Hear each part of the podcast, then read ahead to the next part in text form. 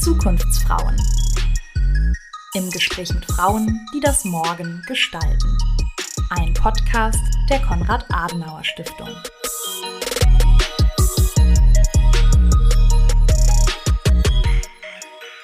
Hallo und willkommen zurück bei den Zukunftsfrauen.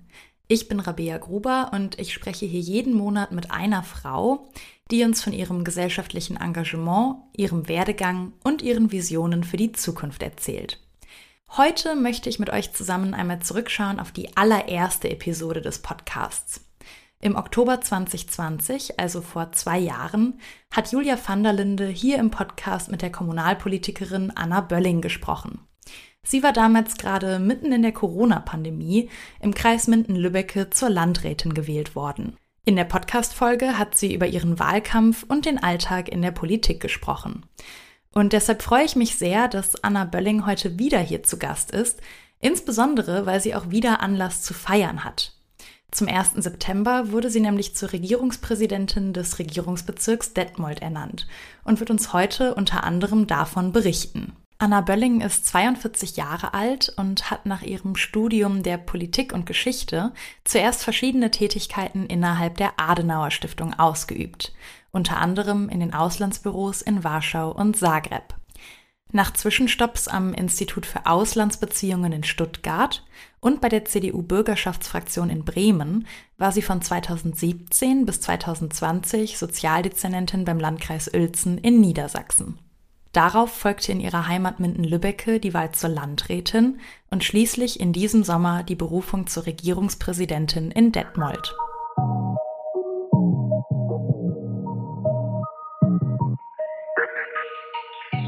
Hallo Frau Bölling, ähm, schön, dass Sie nochmal bei uns bei den Zukunftsfrauen zu Gast sind, äh, zum zweiten Mal.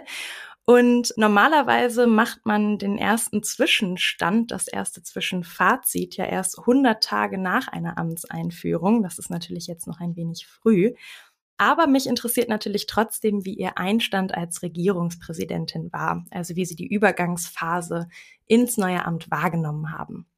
Ja, herzlichen Dank erstmal für die Einladung. Ähm, Frauenthemen, das ist mir immer eine Herzensangelegenheit. Insofern habe ich mir gerne die Zeit genommen ähm, ja, ein Übergang von einer Landrätin zur Regierungspräsidentin, ähm, den habe ich schon als ziemlich spannend wahrgenommen. Ähm, natürlich hat man eine Phase oder hatte ich eine Phase als Landrätin, wo ich das Gefühl hatte, ich hätte sozusagen schon zwei Positionen gleichzeitig. Auch viele Wünsche sind schon an mich herangetragen worden.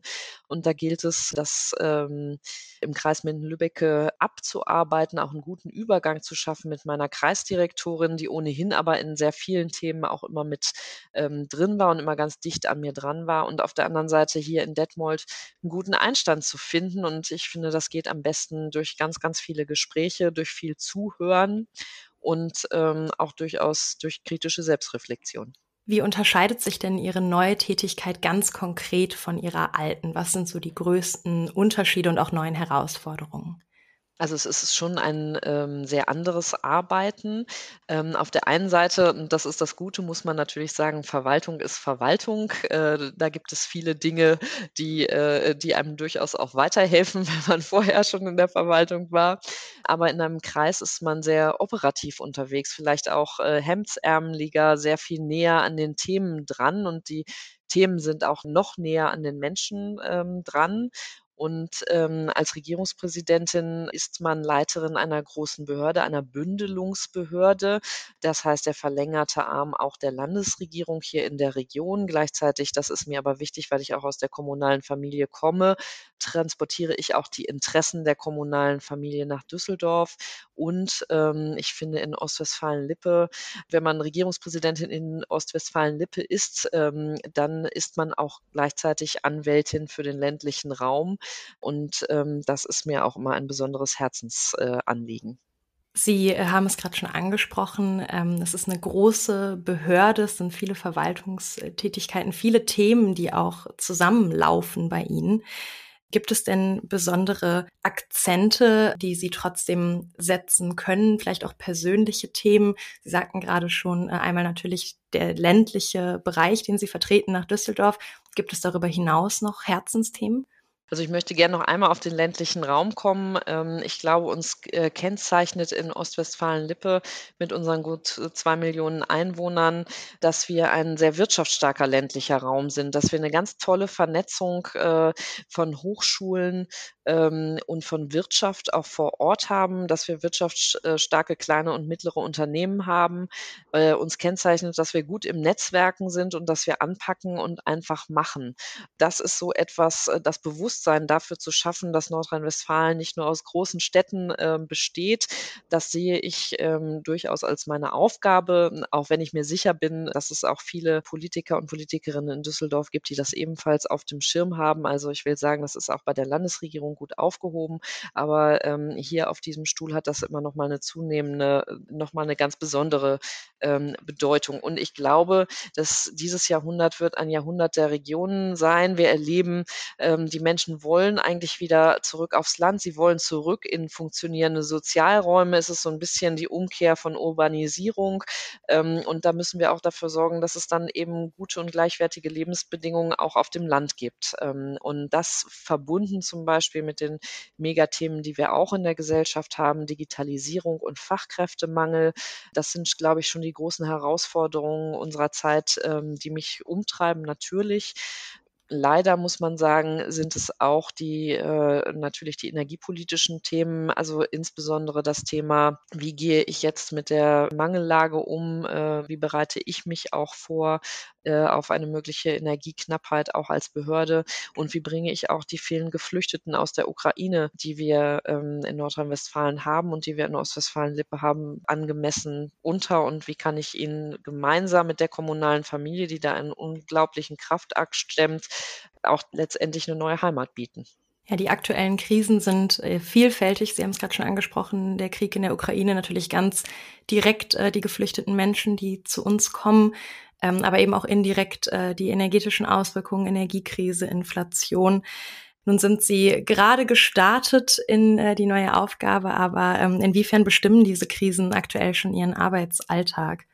Ja, die Krisen sind natürlich da. Also ich glaube, man tut sich als Politiker, völlig egal auf welchem Stuhl, immer gut daran, sozusagen auch sein Ohr immer an der Gesellschaft zu haben und, äh, und zu gucken, was bewegt die Menschen. Und wir haben einfach diese äh, Krisenlage ähm, im, im Moment mit der Ukraine, mit dem Thema Energie, mit den Nachfolgen von Corona, ähm, mit der Inflation, mit den Teuerungsraten für alles, was, was die Menschen täglich kaufen und brauchen für ihren Alltag.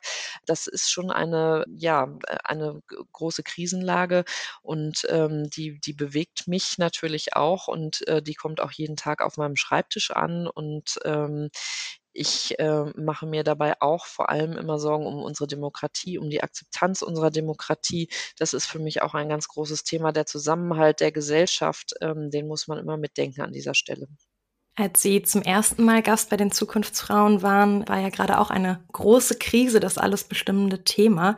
Und zwar war das Corona. Ähm, das war Herbst 2020. Das heißt, die Herbstwelle war gerade in vollem Gang und ähm, mehrere Monate mit Ausgangsbeschränkungen, mit äh, auch verschiedenen Kontaktbeschränkungen standen den Menschen noch bevor. Welche Rolle spielt denn die Pandemie aktuell noch in Ihrem beruflichen Alltag? Was merken Sie davon noch? Also zum Glück nicht mehr die wie vor zwei Jahren. Ich erinnere mich nämlich noch sehr gut an diese Eingriffe in die Grundrechte, ähm, die ja auch als Landrätin von meinem Tisch ausgingen. Und ähm, das war keine schöne Situation, weil wir auch als Krisenstab im Kreishaus gesessen haben und uns oft entscheiden mussten zwischen einer schlechten und einer noch schlechteren äh, Lösung. Und ähm, das ist natürlich nicht das, was einen irgendwie zufriedenstellt.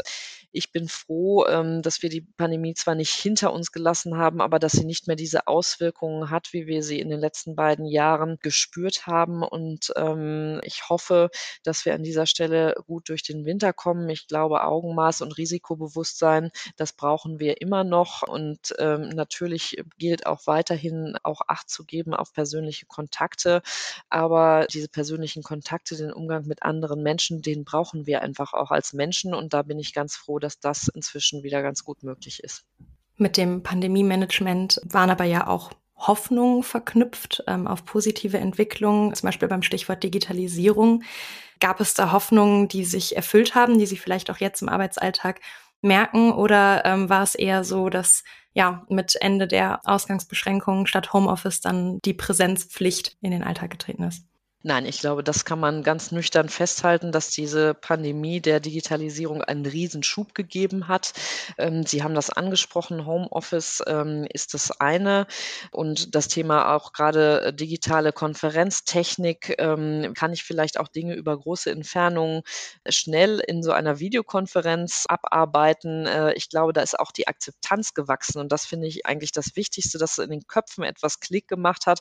Ach ja, das geht auch digital und deswegen finde ich es gut, dass wir an vielen Stellen äh, inzwischen auch hybride Sitzungen haben, die Möglichkeit, sich auch an dieser Stelle zu vernetzen. Gut ist auch, dass ganz viel Geld ähm, insbesondere in die digitale Ausstattung von Schulen geflossen ist. Ähm, landesweit in Nordrhein-Westfalen insgesamt 1,4 Milliarden Euro, die in IT-Infrastruktur und Ausstattung von Lehrpersonal sowie Ausstattung von Schülerinnen und Schülern äh, fließen. Und ähm, das zeigt auch nochmal, wie viel Wert auch auf diese Digitalisierung vollkommen zurechtgelegt wird und ähm, Digitalisierung der Verwaltung, ähm, also auch die Nutzung von Verwaltungsdiensten online. Das ist ja ebenfalls etwas, an dem, glaube ich, alle Verwaltungen mit Hochdruck arbeiten. Auch das, äh, finde ich, sind wir den Bürgerinnen und Bürgern am Ende des Tages äh, schuldig, weil es einfach normal ist und Digitalisierung äh, für die Menschen inzwischen zur Welt dazugehört. Gibt es neben der Digitalisierung noch weitere Auswirkungen der Pandemie, egal ob gute oder schlechte, die Sie auch heute im Regierungsbezirk noch spüren? Also Dinge, die sich einfach verändert haben, die das Arbeiten, das Zusammenleben verändert haben? Also ich glaube vor allem, man merkt den Menschen an, ähm, und das hat man sehr deutlich in diesem Sommer gemerkt, dass schon eine, eine Erleichterung äh, besteht, sozusagen diesen Pandemiebeschränkungen nicht mehr zu unterliegen und all diese Dinge tun zu können, auf die man lange verzichtet hat. Am Anfang äh, fand ich, hat sich auch eine ziemliche Wertschätzung dessen breit gemacht. Also mir ging es wirklich ein paar Mal so, dass ich ja dann vor Menschen stand und auch einfach gesagt habe, oh, endlich mal wieder Menschen zusammen sein mit Menschen, das Natürlichste ähm, der Erde. Und ich würde mir sehr wünschen, dass diese Wertschätzung ähm, dafür dann auch etwas länger anhält. Denn ich glaube, diese Kontakte und Begegnungen sind auch das, was uns letztendlich ähm, ausmacht, hier in Ostwestfalen-Lippe, aber auch als Menschen Insofern war Ihr Einstand als Regierungspräsidentin wahrscheinlich auch ganz anders als damals als Landrätin, oder was den persönlichen Kontakt zu neuen Kolleginnen und Kollegen angeht ähm, und auch die Einarbeitung mit Sicherheit. Das ist wahr. Tatsächlich im Kreishaus in Minden-Lübbecke da äh, hatte ich mir am Anfang viel vorgenommen, auch zum Thema Kontakt, auch gerade mit Mitarbeitern.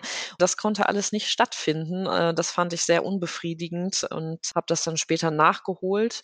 Und an dieser Stelle war es gleich möglich. Das fand ich dann wieder wieder toll. Ich habe gleich am ersten Tag äh, hier eine Mitarbeiterversammlung gehabt, habe die Mitarbeiterinnen und Mitarbeiter äh, kennengelernt hier im Haus. Ich habe alle Außenstellen besucht, habe da ebenfalls ähm, ja mir die Sorgen und Nöte und äh, den Alltag und die Arbeit der Mitarbeitenden schildern lassen. Also ich finde, das ist einfach so, wie es sein soll und das, was ich mir auch vor zwei Jahren gewünscht hätte. Das kann ich sehr gut nachvollziehen. Sie sind, Frau Bölling, ja nun schon eine erfahrene äh, Kommunalpolitikerin mit vielen Stationen ähm, im Rücken und äh, jetzt natürlich für eine gesamte Region verantwortlich. Wenn Sie einmal zurückschauen ähm, und auch auf die Region schauen, auf die Menschen, mit denen Sie jetzt arbeiten, haben Sie den Eindruck, dass Kommunalpolitik mittlerweile auch weiblich ist oder weiblicher geworden ist in den vergangenen Jahren? Also wenn ich auf die Zahlen schaue, dann muss man, glaube ich, leider sehr nüchtern festhalten, dass das nicht ganz so ist, insbesondere natürlich in den Spitzenämtern. Wir haben in OWL bei 70 Kommunen sechs Bürgermeisterinnen. In Nordrhein-Westfalen gibt es jetzt noch eine Landrätin.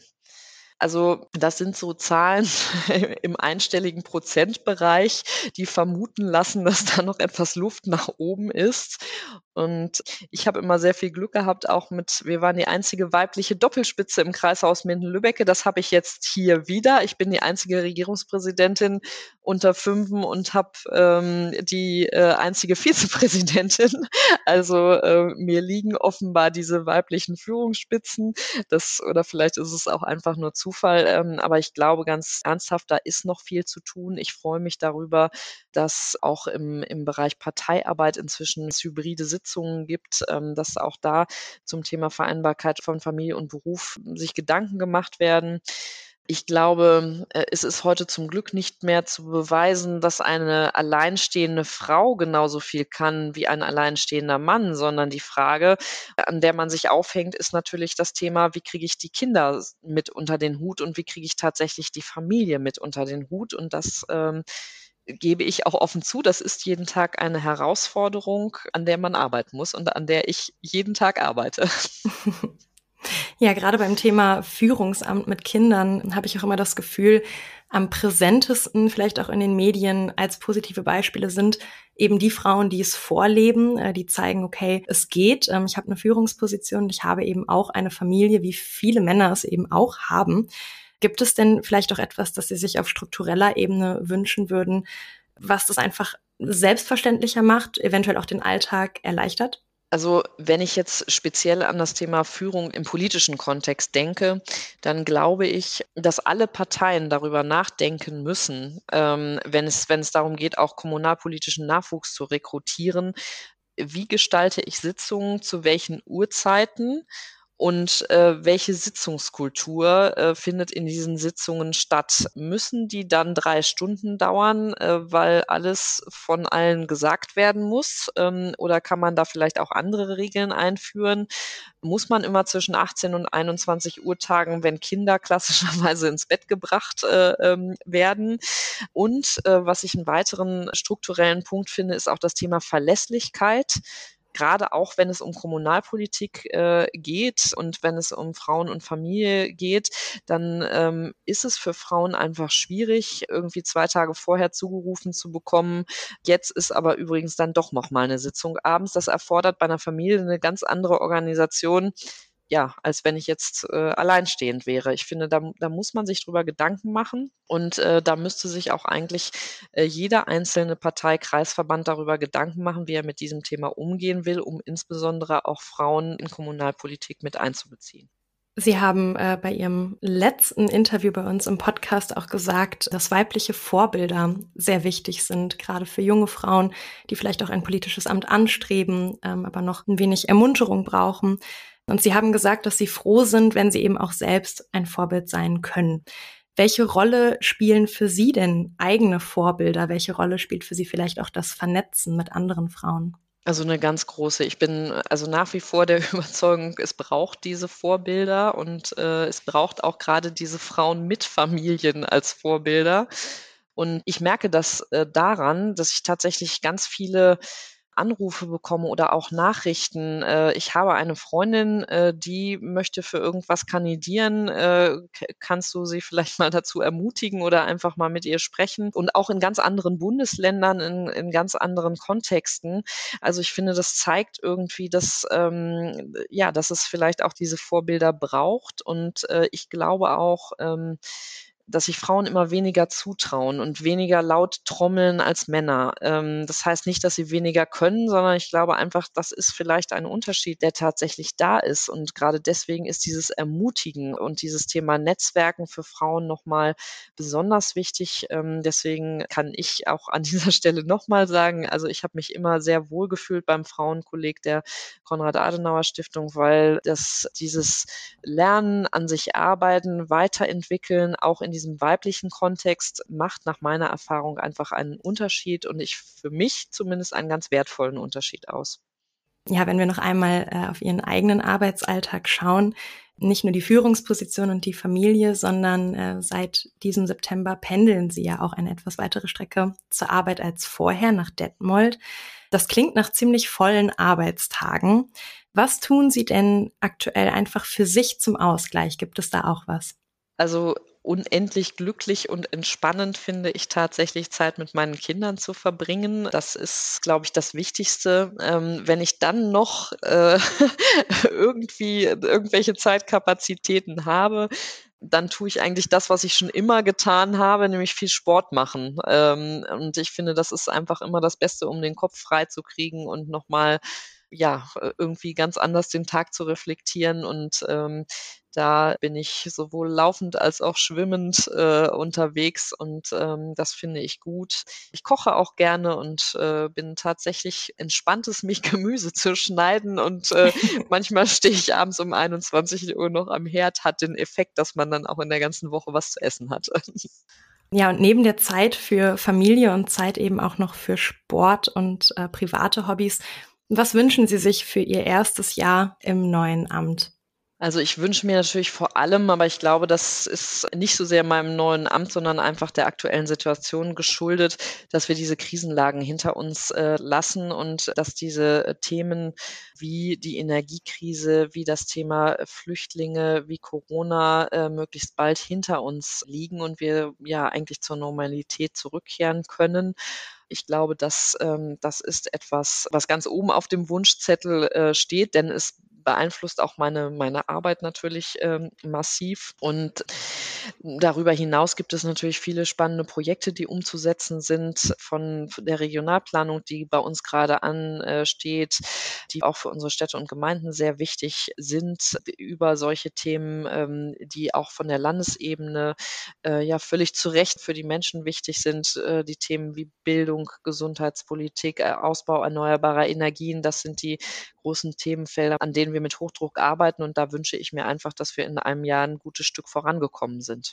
Und äh, für mich persönlich natürlich wichtig, ähm, denn ich bin ein Mensch, der gerne netzwerkt, der gerne unter Menschen ist, möglichst viele Gespräche zu führen äh, mit den Kommunen. Ähm, bei allen Landräten bin ich schon gewesen, äh, auch Antrittsbesuche bei den Hochschulen, bei den Unternehmen, bei den Verbänden zu machen, mich da gut aufzustellen und äh, somit auch für Ostwestfalen-Lippe immer eine starke Stimme nach draußen sein zu können. Das klingt nach vielen Vorhaben und auch vollen Tagen, die auf Sie zukommen. Da wünsche ich Ihnen viel Erfolg mit ähm, und alles Gute und bedanke mich nochmal ganz herzlich, dass Sie zum zweiten Mal heute bei uns als Interviewpartnerin bei den Zukunftsfrauen zu Gast waren. Danke, Frau Belling. Ja, herzlichen Dank für die Einladung. Sehr gerne. Die nächste Episode der Zukunftsfrauen erscheint am 25. November, also pünktlich zum ersten Adventswochenende. Dann steht hier das Thema Ehrenamt im Fokus. Wir sprechen über Wohnungslosigkeit und die Frage, wie wir Menschen, die in Armut leben, unterstützen können. Damit ihr die Folge nicht verpasst, folgt uns bei Instagram oder besucht unsere Homepage www.kass.de slash Frauenkolleg. Da findet ihr wie immer auch Infos zu den weiteren Angeboten und den Veranstaltungen des Frauenkollegs. Ich verabschiede mich für heute und freue mich, wenn ihr beim nächsten Mal wieder mit dabei seid. Zukunftsfrauen. Im Gespräch mit Frauen, die das Morgen gestalten.